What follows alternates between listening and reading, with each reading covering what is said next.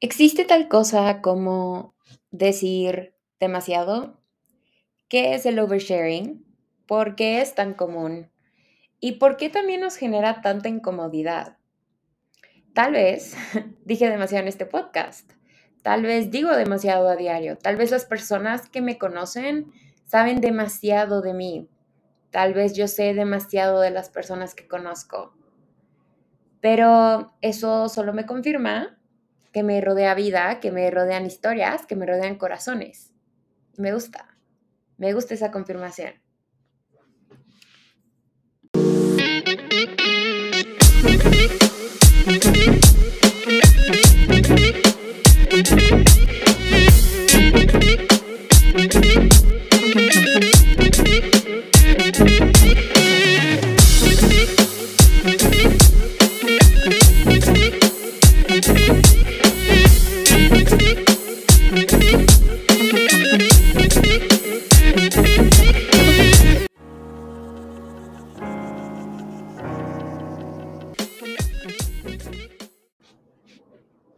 Hello, hello, bienvenido a un episodio más de este tu espacio, tu incendio, Fuego Abrazo por Piel, un espacio de amor, cuestionamiento y sentimientos.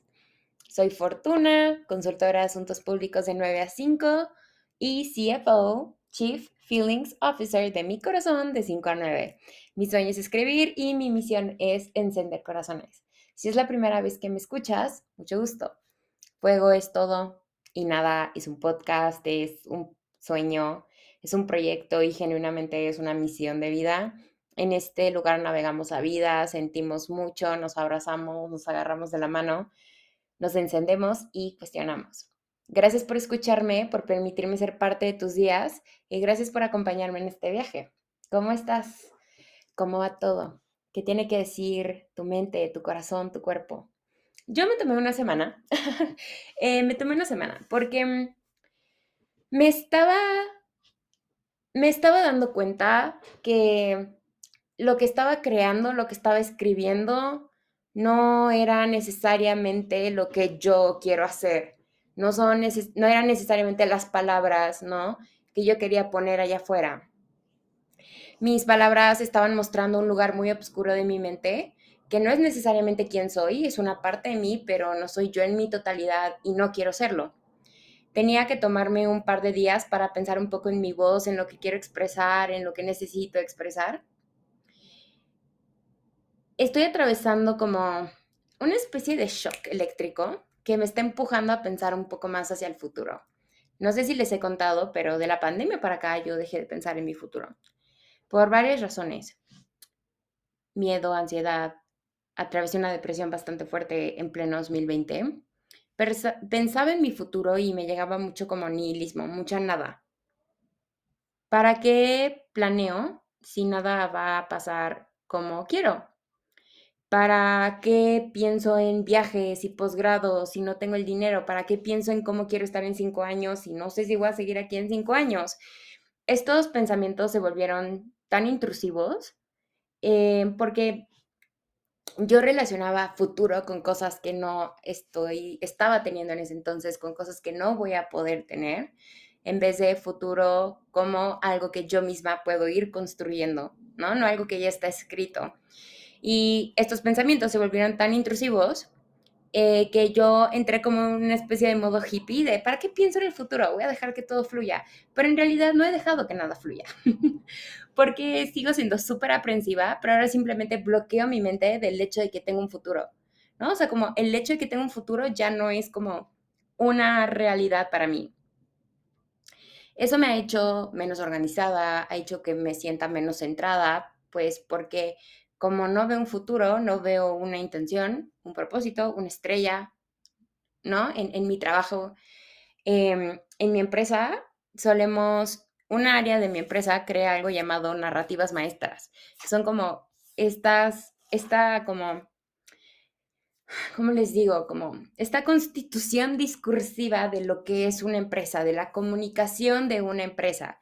Y estas narrativas suelen tener como una estrella del norte, ¿no? O sea, como un enunciado guía, una idea guía que va a vaya la redundancia, guiar toda la comunicación de una empresa. Em, y como que yo no tengo, ¿saben? Esa estrella del norte.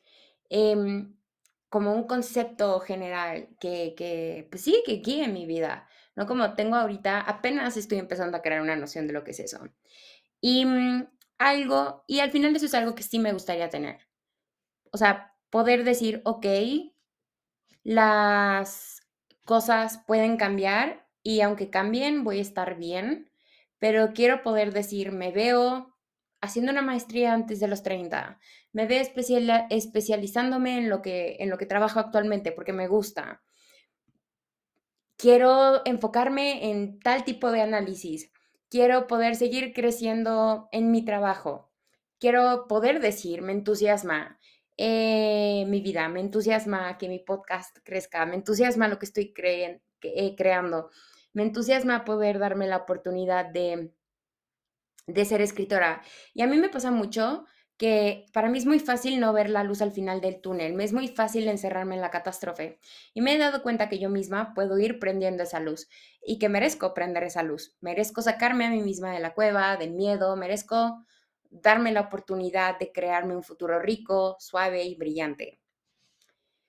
Nunca voy a poder controlarlo todo, nunca voy a poder romper yo sola el sistema, eh, pero sí puedo hacerme a mí misma responsable de que debo darme la oportunidad de ser más grande que el sol y de llevarme a lugares en los que jamás pensaría que podría estar. Y no solo llevarme a mí, ¿no? Creo que últimamente traigo muy presente, y si llevan rato escuchando el podcast, em, van a poder identificar que traigo muy presente la idea de crear mundos diferentes.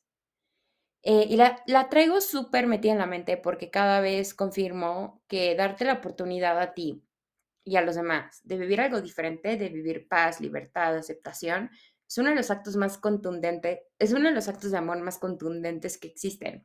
Y crear esos mundos diferentes requiere no, solo, requiere no solo de valentía, coraje, requiere que tengamos los pies súper bien metidos en la Tierra, porque es aquí, ¿no? Es en la Tierra donde debemos hacer ese cambio, no en otros planetas, galaxias, y menos en nuestras mentes. Em, con este proceso de centrarme un poco más como de getting my shit together, em, cuando yo tengo mi vida en orden, bueno, es que es muy difícil tener la vida en orden a los 20, pero cuando yo me siento más centrada, más organizada, como más on top of my game, em, siempre, estoy como en un estado de observación que me gusta mucho. Yo, saben, o sea, se nota, en el momento en el que me escuchas, se nota que soy una persona que es muy crítica, me gusta cuestionarlo todo, Em, y eventualmente, tal vez mientras más crezca, más me vuelva como Pati Navidad, pero si en algún momento llego a ser una señora conspiranoica antivacunas, eh, ahí me encierran. Ahí ya, ese fue mi pick. Ahí me encierran. Em, me gusta cuestionar, ¿no? Y es uno de mis fuertes. Es, siempre he sido muy buena en eso. La verdad, tengo, son habilidades que he ido trabajando, ¿no? Y estoy incluso creando una carrera profesional basada en eso, en cuestionar, en recomendar, en analizar riesgos y tendencias discursivas, sociales, políticas. Me di cuenta que Fuego es el espacio en donde combino mi pasión por cuestionar la carrera que estoy armando en eso, mi pasión por, por, por los asuntos públicos, por el análisis discursivo, por las tendencias sociales que nos rodean y mi pasión por simplemente sentir y ser una veinteañera caótica y hablar y escribir, ¿no? He podido, en estos días, eh, he podido salirme un poco de mi mente y he ido observando como muchas, no sé, vamos a llamarles tendencias temáticas que he ido detectando que me rodean a mí y a otras mujeres, personas como yo de mi edad. Em, por ejemplo, de este proceso como de observación salió el episodio sobre el celibato, salió el episodio sobre las políticas de deseabilidad y últimamente, no sé si ustedes usan TikTok, pero hay un trend que es con la canción de Call It What You Want de Taylor Swift, en el cual las personas agarran las lyrics de Nobody's heard from me for months, I'm doing better than I ever was. Nadie ha escuchado de mí por meses, estoy mejor de lo que estaba. Em, y como que las personas se burlan, ¿no? Entonces, les voy a dejar como ejemplos en Instagram, pero agarras esa parte de la canción y cantas como Nobody's heard from me for months y pones como, no sé, cuento todo en TikTok y en Instagram Stories. I'm doing better than I ever was. Estoy en un episodio depresivo. Entonces, como es, un, es una trend dirigida a burlarte de esta idea de que no puedes ser la persona misteriosa de la que nadie sabe, eh, porque todo lo cuentas, todo lo compartes. El trend me da mucha risa porque yo personalmente he intentado muchas veces ser una persona misteriosa de la que no sabes nada o solo sabes lo que esa persona quiere que sepas esa persona a la que tienes que sacarle las cosas, esa persona que no cuenta nada. Creo que como, como sociedad y especialmente nuestras generaciones, estamos idealizando mucho el misterio, la privacidad. Las personas, o sea, solemos pensar que las personas emocionalmente inteligentes son las que no cuentan todo, las personas que son privadas y una persona que cuida su energía, una persona que cuida su energía no cuenta las cosas hasta que le suceden. Las personas cool y atractivas no andan por la vida gritando todo lo que les pasa. Las personas que cuentan todo son canzonas, son intensas, son poco atractivas, son cringe. El misterio es sexy, la claridad es exagerada. Y mm, yo, hay, yo últimamente hay algo a lo que le estoy llamando los sobres. eh, sobre compartir el oversharing, ¿no? Sobre pensar, sobre explicar, sobre ser. Yo estoy llegando a un punto en el que incluso eventualmente vamos a llegar a un concepto que se llama el overbeing, en donde simplemente alguien va a decir, existe tal cosa como ser demasiado y se llama overbeing. Em, una persona que es emocionalmente inteligente no cuenta su vida a los dos minutos de conocerte. Eso es lo que nos dicen. Y capaz y contar tu vida a los dos minutos de que conoces a alguien significa que eres una persona que no le huye a su propia historia, a sus experiencias y a conectar. Pero hablemos del oversharing. ¿Por qué es diferente a la vulnerabilidad? ¿Por qué se dice que es diferente a la vulnerabilidad? ¿Por qué es tan común el oversharing en personas de nuestra edad, de nuestra generación, en redes sociales? ¿Por qué recurrimos tanto al oversharing y por qué es tan incómodos? ¿Está bien compartir de más? ¿Cuándo podemos compartir de más? ¿Cómo podemos dejar de compartir de más? ¿Debemos dejar de compartir de más? Yo personalmente soy de la generación que creció con el Internet, pero específicamente yo crecí con el inicio de las redes sociales. Yo recuerdo en muy poco de mi vida antes de Twitter y Facebook. Yo tenía 8 años, alrededor de 8 o 10 años, cuando tuve mi primer cuenta de Twitter. Eh, y mis papás, por ejemplo, siempre fueron muy abiertos con que pudiéramos usar ciertas redes sociales con ciertas restricciones. Y mi primer perfil de una red social fue Twitter. Lo tenía como, lo hice literalmente yo creo que a mis 11 años y me acuerdo que me parecía lo máximo, lo máximo, porque podía contar absolutamente todo lo que me pasaba, lo que pensaba, lo que opinaba. Y de, de hecho, o sea, desde ese momento hasta ahorita que tengo 25 años, ni sé cuánto tiempo ha pasado, eh, quiero contarlo, yo no conozco una vida sin tener Twitter, por ejemplo. Y incluso me da como ansiedad imaginarme una vida sin las redes sociales, sin un espacio virtual en el cual expresar lo que siento, poder ver y conocer lo que otras personas sienten, piensan, etc. Yo, así de privacidad, o sea, el concepto de privacidad, la verdad es que sé poco, porque el tener acceso a este tipo de espacios desde tan pequeña me hizo normalizar el hecho de que las personas tienen que saber absolutamente todo de mí mis movimientos, mis pensamientos, mis sentimientos y mi existencia en general. Y junto con normalizar esto, también normalicé el contarlo. No solo es que la gente lo sepa, también básicamente yo tengo como un chip que considero ya básicamente imposible de quitarme, eh, de que yo debo de contar mi vida a las personas en Internet. Y eso mismo, o sea, porque al final tú te acostumbras a contar tu vida en Internet de cierta forma. En Internet solemos como explotar las cosas, ¿no? O sea, como Hola, estoy en el baño, pum, lo pones. Ay, no, tuve una pelea súper horrible con mi familia, estoy llorando, pum. Incluso ahorita ya se acostumbra a grabar tus stories en tus close friends mientras lloras o en TikTok mientras estás teniendo un mentee un mental breakdown, ¿no? Un colapso. Eso al final también nos acostumbra a que cuando estamos con una persona en la vida real, así contamos las cosas, así nos expresamos. Eh, que también es como esta típica crítica muy boomer, ¿no? Que mucha gente dice que WhatsApp ha arruinado las relaciones sociales. Pues de una forma u otra sí, porque como que ha puesto pues mucho desgaste en cómo tratamos a las otras personas, porque tratamos a las otras personas en nuestra realidad como si fueran cuentas de una red social, ¿no? Em, entonces, para mí el compartir de más lo tomo como una verdad absoluta. Ya es parte de mis conductas aprendidas, lo, tengo súper arraigado, es incluso parte esencial de mi estuchito de herramientas para enfrentar el mundo porque mi oversharing es un mecanismo de supervivencia. ¿Y por qué hablar de oversharing? Porque como todo últimamente solemos patologizar conductas que no van con las conductas que el ser humano deseado tendría. Mucho hablamos de que estamos desmantelando sistemas opresivos, que estamos en tiempos modernos y sin darnos cuenta estamos cayendo en nuevos estándares de deseabilidad, o sea, el cerebro perfecto, la persona productiva, la persona que, que es sostenible, que consume, que, la persona emprendedora, la persona que es espiritualmente activa, em, la, persona, la persona misteriosa, la persona privada, la persona emocionalmente inteligente. No significa que ser todo eso está mal, pero estamos cayendo en crear nuevas reglas que van a marginalizar a otras personas. La mujer perfecta no dice de más, es privada, no sube todo a redes, no te cuenta tu vida a los dos minutos, sino que te dosifica información sobre ella. La mujer oversharer, la que comparte de más, es intensa, es rara, tiene traumas. La, la, oversharer comparte de más porque es de más. ¿Y por qué todo nos parece demasiado últimamente? O sea, todo lo solemos tomar como mucho, todo nos asusta. Todo nos parece demasiado porque muchos de nosotros no conocemos algo que no sea demasiado especialmente si naciste con el Internet ya como metido en tu mente, lo único que conoces es la explosión de información. Y, haga, y es agregarle a ese boom constante de estímulos externos, los estímulos que la vida en sí trae y que crecer en sí trae, y más crecer en el mundo en el que estamos creciendo, ¿no?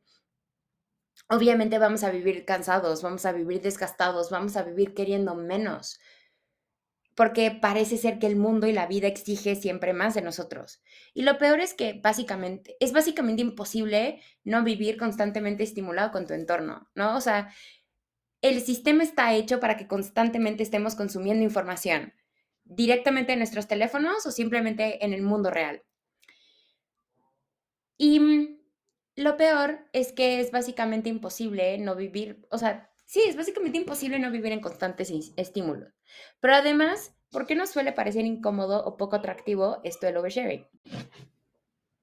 Y quiero plantear esto primero como, ¿por qué es tan incómodo hablar del oversharing? Em, antes de hablar del por qué recurrimos al oversharing en general, em, porque quiero como yo misma al final este podcast está hecho para yo existir, ¿no? Quiero yo misma quitarle como esta capa negativa o inapropiada em, al tema.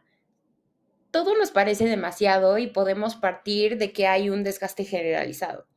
Pero además de que todo nos parece demasiado, em, estamos con un sentimiento, creo, de que estamos muy sobreexpuestos. O sea, como en general sentimos que estamos sobreexpuestos.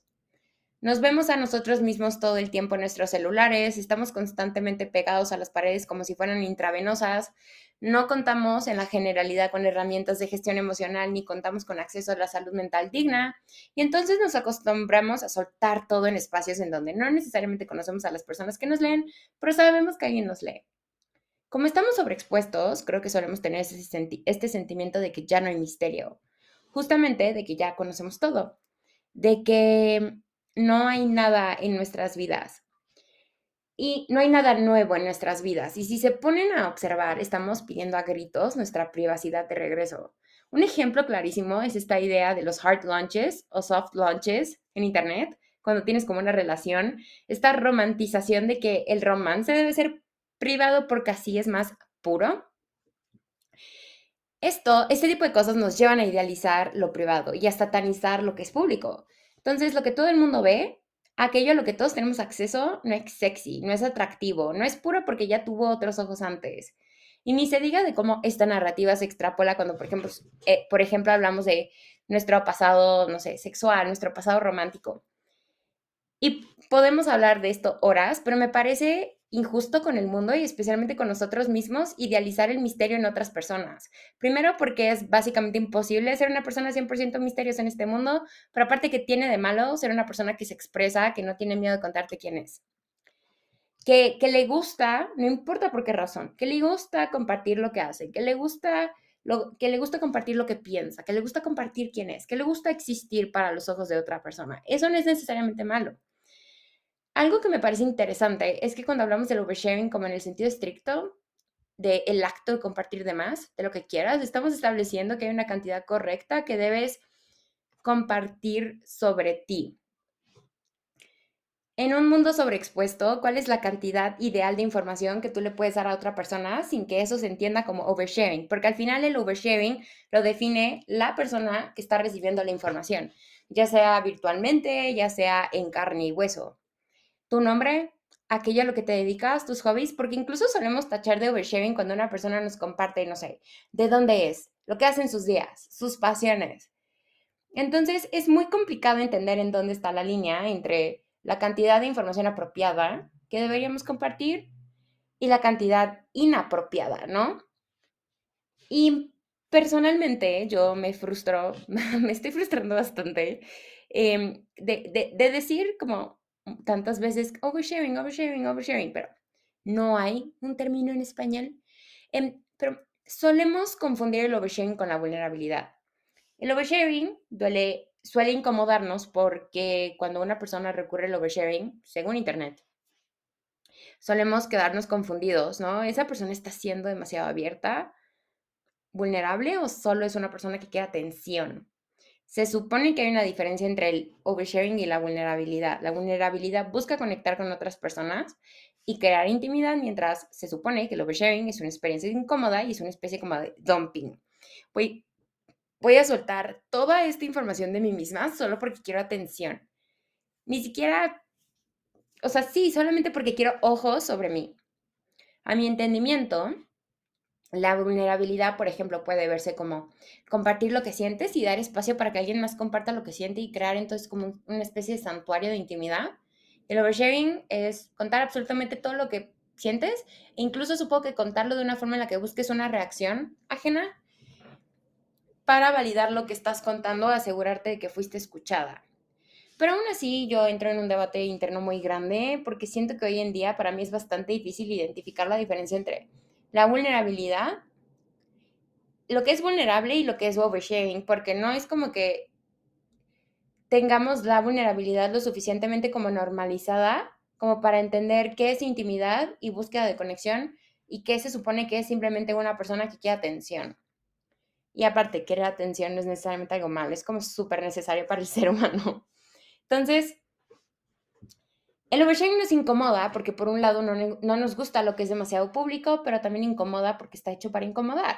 Al final, el oversharing busca expresar como una cierta desesperación por ser escuchada, por ser vista, y en vez de patologizarlo, considerarlo como algo malo, deberíamos de comprender la necesidad que hay detrás el oversharing está normalizado porque el sistema nos ha llevado a tomarlo como verdad. Las redes están hechas para sobreexponernos. No hemos cultivado dinámicas en las que podamos expresar nuestras necesidades de forma segura porque no tenemos, o sea, porque tenemos tantas heridas sociales, generacionales, culturales, que no nos permiten ser personas que podemos crear como espacios seguros para tener ciertas conversaciones en donde nos podamos, en donde podamos ser vistas, escuchadas, comprendidas, aceptadas. Y la individualización de como el sistema en el que estamos inmersos nos ha enseñado que conectar con los demás es imponer tu voz sobre la de otra persona, cosa que nos lleva a nunca escuchar a los demás, y menos aquellas voces que son poco deseables según los sistemas, ¿no? Bajo los que nos hemos criado toda la vida. La divulgación de una cantidad inapropiada de detalles sobre la vida personal de uno.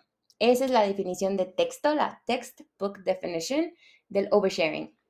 Solemos compartir de más cuando queremos cultivar intimidad con otras personas y no sabemos cómo hacerlo. Tenemos la necesidad de ser escuchados. Hemos aprendido que a través de la exposición recibimos atención. Eh, necesitamos atención. Vivimos en una burbuja en donde lo único que existe para nosotros somos nosotros mismos.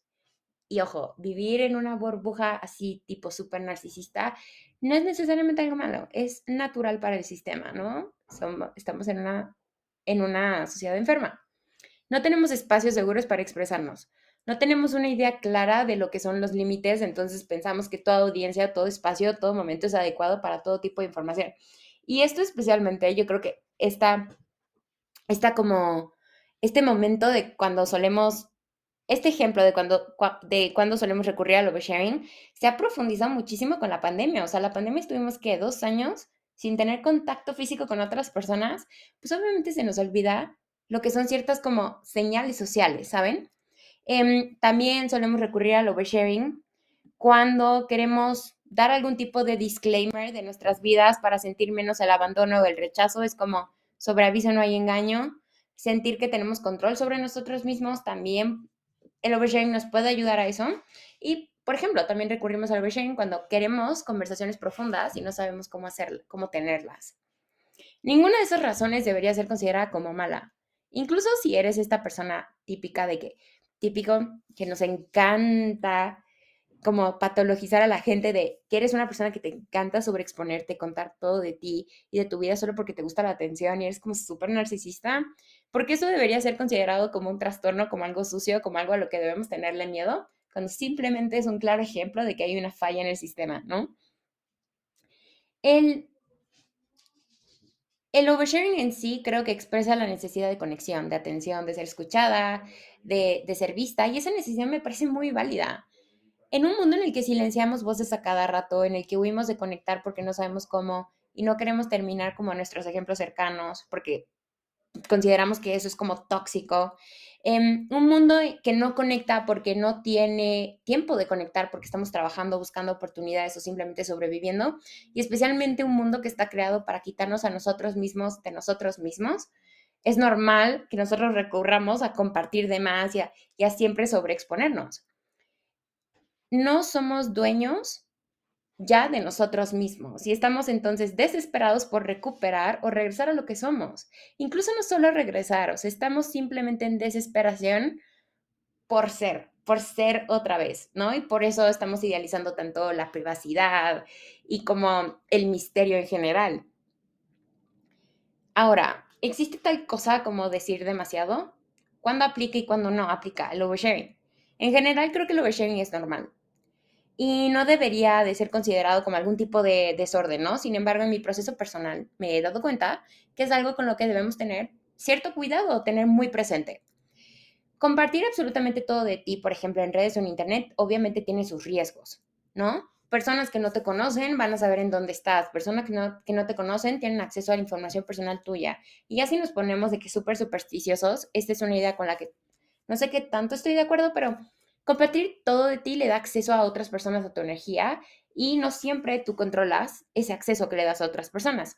Personalmente, yo hasta hace dos años era una persona que no usaba las redes de la mejor manera, yo compartía todo, era muy cruda, especialmente en Twitter. Twitter es peligroso. Twitter es como un espacio en donde puedes sacar toda la ira del mundo sin ningún tipo de responsabilidad y puede ser peligroso cuando no eres una persona como con la mayor gestión emocional del mundo. Siempre compartía donde estaba, incluso en un punto en el que mi vida era más virtual que real.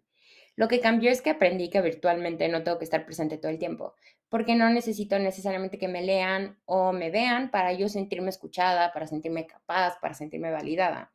Y en cuanto a mi vida personal, mi vida social, conforme conforme me, expongo más a espacios, conforme crezco, conforme mi vida profesional también se desarrolla, también estoy aprendiendo en que, hay espacios en los que puedo hablar abiertamente, por ejemplo, de mis traumas, y espacios en donde no es necesariamente, donde no tengo que hacerlo, ¿no?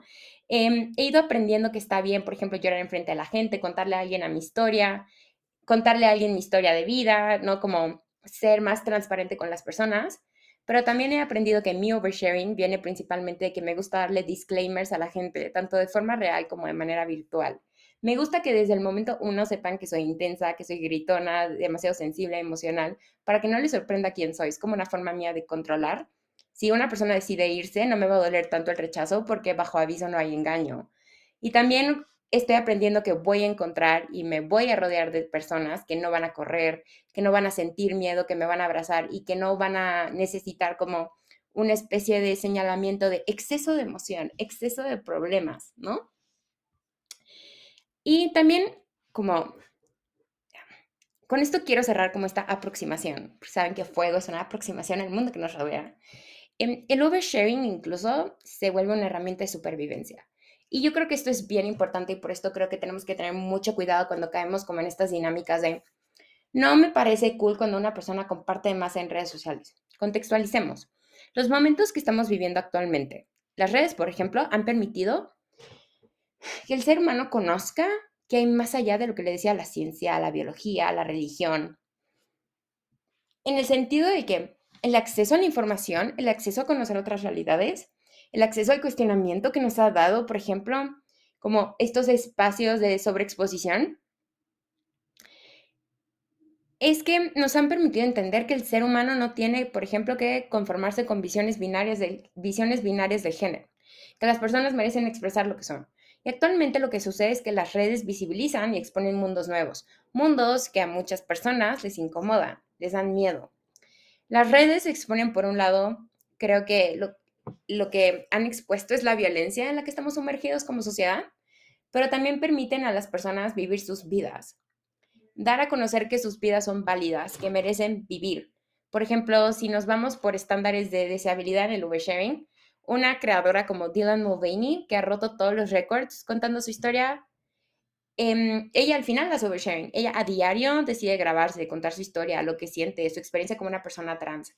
Ella es incómoda, es poco atractiva, es rara, tiene algo mal en su cabeza por contar su historia de esa forma. No, al contrario. A mí me parece que lo que hace Dylan Mulvaney es un acto de amor fuertísimo hacia ella misma y hacia el mundo.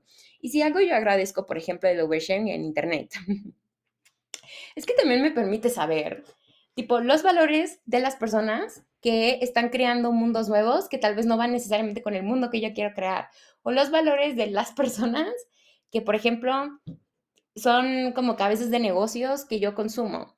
Hace poquito me pasó algo que una persona que conozco, que es una persona que admiro porque es una persona emprendedora que está creando algo muy padre, compartió que pues fue una marcha de una ideología que a mí me parece muy violenta, eh, una ideología religiosa con la que yo no compagino, em, y lo compartió como en su perfil personal. Y obviamente yo me puse mi gorrito de consultora de asuntos públicos.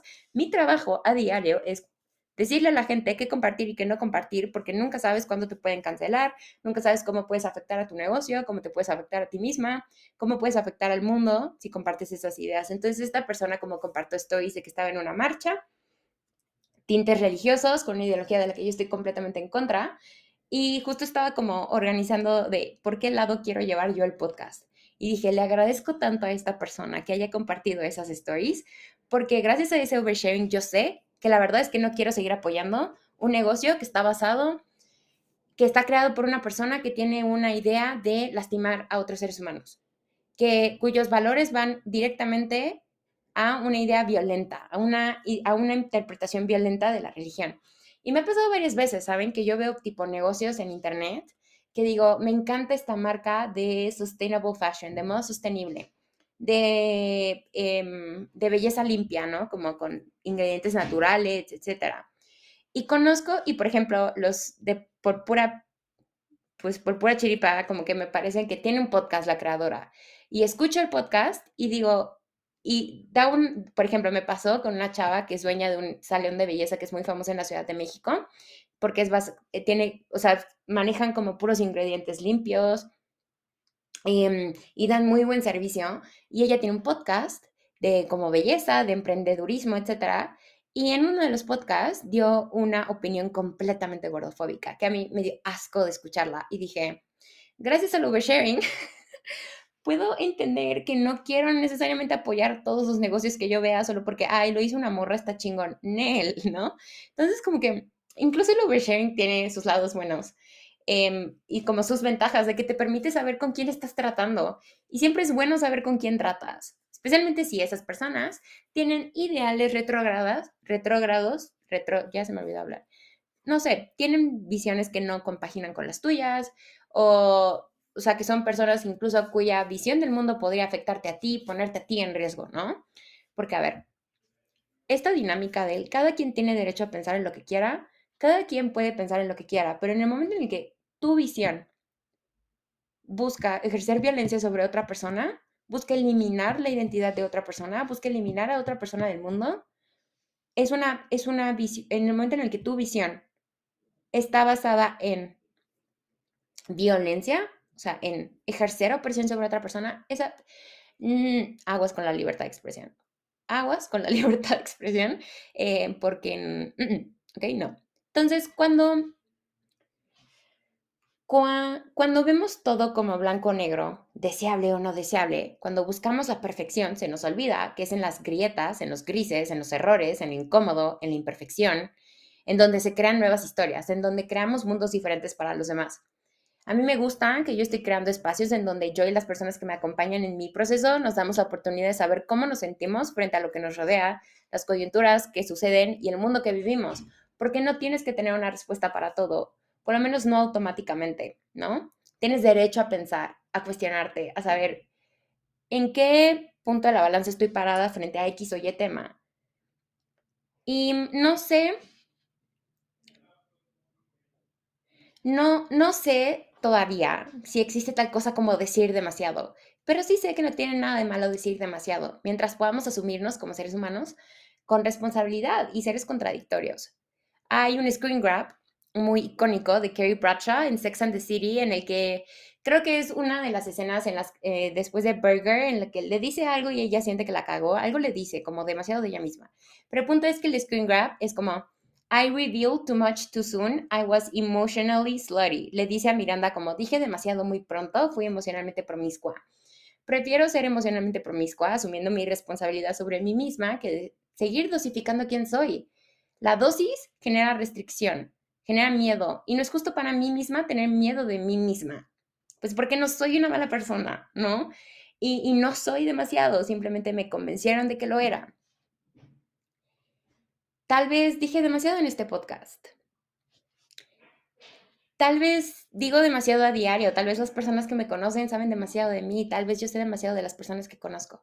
Pero eso solo me confirma que me rodea vida, que me rodean historias, que me rodean corazones. me gusta saber que me rodea vida. Gracias por escucharme, por acompañarme, por permitirme ser parte de tus días. Si este episodio te pareció interesante, por favor, siéntete libre de compartirme lo que piensas. En Instagram me encuentras como arroba fuego por piel, en TikTok también.